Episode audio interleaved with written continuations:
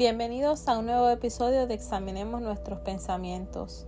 Y hoy quiero hablarte de los límites personales. No estoy aquí para tratar de cambiarte. Tampoco te voy a hablar de suposiciones, sino de lo que yo he vivido a través de mi experiencia. Resulta que a la sociedad tú y yo a veces le damos el timón de nuestras vidas. El problema no es quién quieres ser, sino en quién te van a dejar ser y cómo actuarás tú ante esa situación.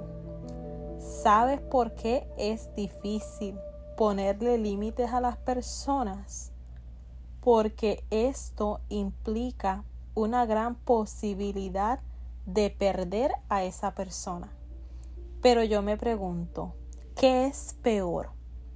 ¿Perder a esa persona o seguir tolerando las faltas de respeto?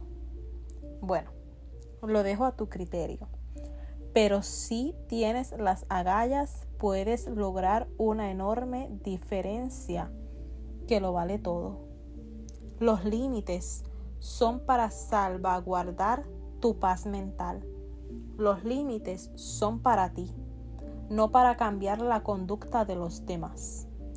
Deja de preguntarte por qué las personas te hacen lo que te hacen o te hacen sentir como te hacen sentir, porque lo que realmente te deberías estar preguntando es hasta cuándo lo vas a permitir y qué vas a hacer para que esto ya no suceda.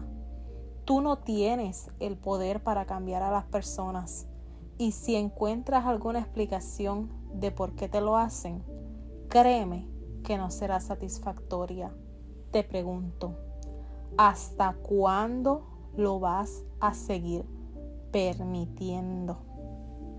Los límites te ayudan a hacer que te respeten porque tienes el coraje de respetarte a ti primero. Los límites quitan a personas de tu vida que no te suman. Algunas de las frases que quiero compartir contigo que me han ayudado a proteger mis límites son 1. La verdad, no me siento cómoda haciendo esto. 2. No, no gracias. 3. Por favor, respeta mi decisión. 4. Hoy no tengo ganas, pero gracias. Y si no colocas los límites, entonces permites que te sigan lastimando.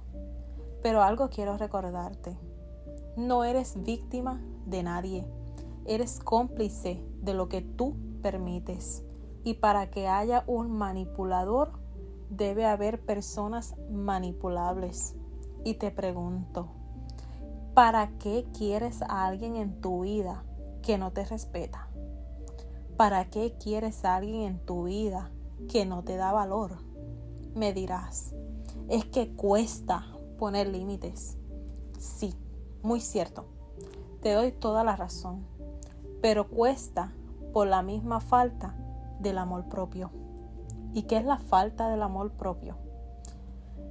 La falta de amor propio se identifica en nuestras inseguridades, nuestros miedos, nuestras vergüenzas, que nos hacen convertir en personas que no sabemos poner límite, donde en ocasiones expone a personas a caer en muchísima dependencia emocional. Pero te preguntarás, ¿y cómo comienzo a establecer mis límites personales? Te digo, sabiendo qué tipo de conductas no quieres en tu vida. Ejemplo, en una relación que te griten, ahora ya no lo vas a permitir. Y déjame decirte que a veces colocar e iniciar el contacto cero te ayudará a enfocarte en ti. Y se podrán marcar los límites luego de haber permitido ya muchísimas faltas de respeto? Claro que sí. Y eso es un gran significado de que comienzas a valorarte. Las cicatrices son las que te enseñan que te hirieron, pero que no te mataron. Esas son tus credenciales y te dan esa autoridad. No te rindas. Los Judas se ahorcan solitos porque la mente no los deja tranquilos. Y me dices, ¿cómo se construyen los límites personales? te exhorto a comenzar a tomar decisiones que te hagan sentir bien, que te conviertas en el punto focal y prioritario de tu vida. Enamórate de ti, enamórate de tu proceso y te prometo que serás la persona más importante de tu vida. Sé esa metamorfosis para que se vean más los frutos de tu manifiesto. ¿Y crees que es fácil? No, no es fácil superarse ni tener su propio éxito. Pero si te dijera que los Judas tienen que estar en tu vida para que puedas ver tu propósito, por más mal que te hagan, te exhorto a que no cambies el ser buena persona.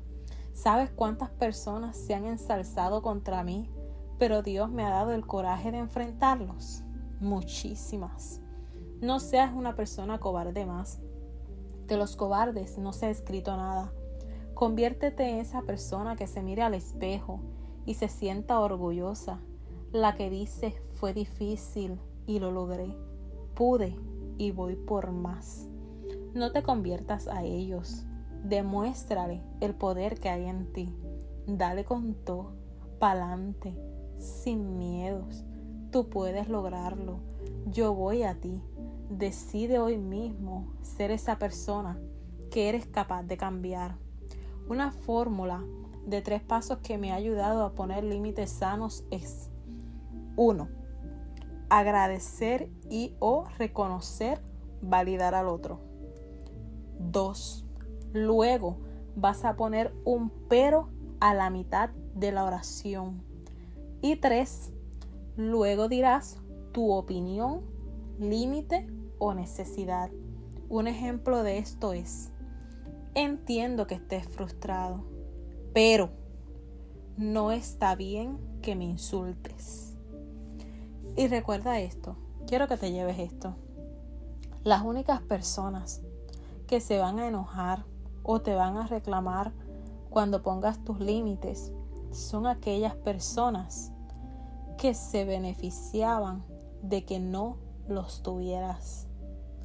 Gracias por haberme escuchado y no te olvides de compartir.